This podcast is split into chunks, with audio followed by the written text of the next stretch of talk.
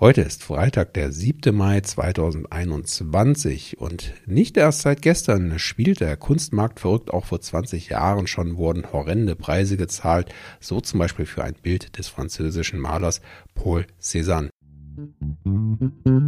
Was geschah heute vor einem Jahr, vor 10, 20, 30, 40 oder 50 Jahren? Was geschah vor Jahr und Tag?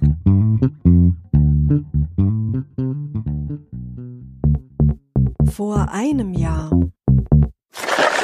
Und auch in unserer Meldung von vor einem Jahr geht es um Kunst. Der Street Art Künstler Banksy bedankte sich heute vor einem Jahr auf seine Art bei den Heldinnen der Corona-Krise, den Krankenschwestern. Eines seiner Gemälde in einer Klinik in Southampton zeigte einen knienden Jungen, der eine Krankenschwesterpuppe in Superheldenmanier in seiner Hand durch die Luft schweben lässt. Im Papierkorb vor dem Jungen liegen eine Spider-Man und eine Batman-Figur. In einer Notiz kommentierte der Street Art Künstler: Danke für alles, was Sie tun. Ich hoffe, dies erhält den Ort ein wenig. Das Gemälde trägt den Titel Game Changer. Vor zehn Jahren.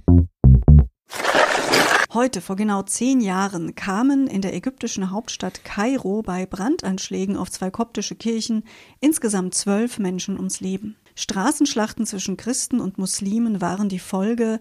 Bei diesen wurden über 320 weitere Personen verletzt. Vor 20 Jahren.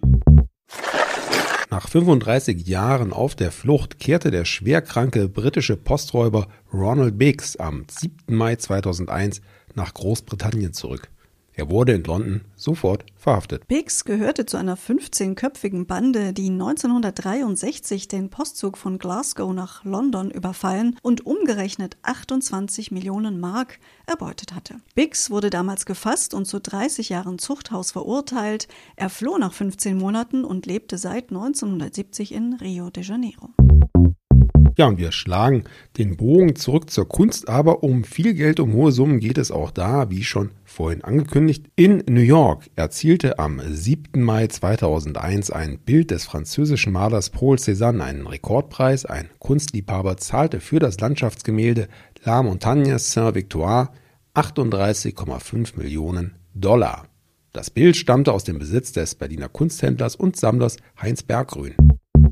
Vor 30 Jahren Heute vor 30 Jahren wurde der Attentäter, der im Oktober 1990 Bundesinnenminister Wolfgang Schäuble mit zwei Schüssen schwer verletzt hatte, in eine psychiatrische Anstalt eingewiesen. Schäuble ist seit dem Attentat auf den Rollstuhl angewiesen.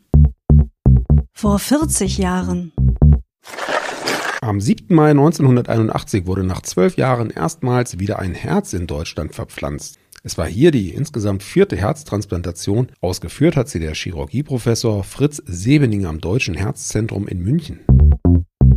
Geburtstag feiert heute der deutsche Rapper Pitt Wallit. Valentin Röwenstrunk, wie er bürgerlich heißt, wurde am 7. Mai 1981 geboren. Pitt ist vor allem bekannt für seinen Mix aus New School Breaks, Elektro, Reggae und Rap. Er rappt meistens auf Deutsch. Seit 2008 lebt er in Berlin.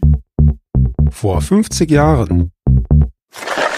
Im Stockholmer Reichstag wurde am 7. Mai 1971 der Antrag der Kommunisten, die DDR völkerrechtlich anzuerkennen, mit großer Mehrheit abgelehnt.